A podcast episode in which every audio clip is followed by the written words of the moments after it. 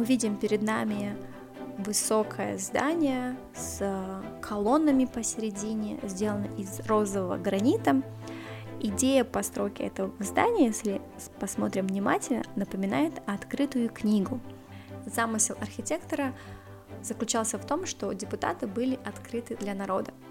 Архитектор э, Григорий Басенко, и здание было построено в 1976 году, то есть это тоже здание советского времени, Э, тогда в нем располагался Центральный комитет Коммунистической партии э, МССР.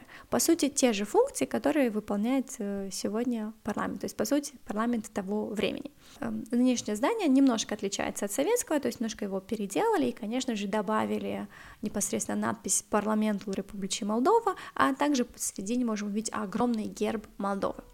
Если посмотрите внимательно герб, то посередине э, орла можете увидеть э, голову быдла, который явля- являлся гербом при э, Штефане Великому. Такая вот связь прошлого и настоящего.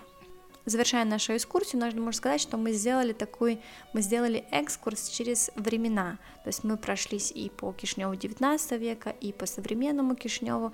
Кишнев является своеобразным городом, потому что он скрывает очень много историй. Если к примеру, мы просто увидели памятник Штефана, кажется, ничего примечательного, на самом деле это путешествующий памятник, да, то есть вроде бы колокольня, а на самом деле есть связь у нее с триумфальной аркой. То есть Кишинев этот город, э, о котором нужно рассказывать. Если в других столицах мы ездим и видим красивое здание, нам все понятно, в Кишиневе все немножко интереснее, то есть за каждым зданием на самом деле стоит какая-то история, которую нужно обязательно раскрыть.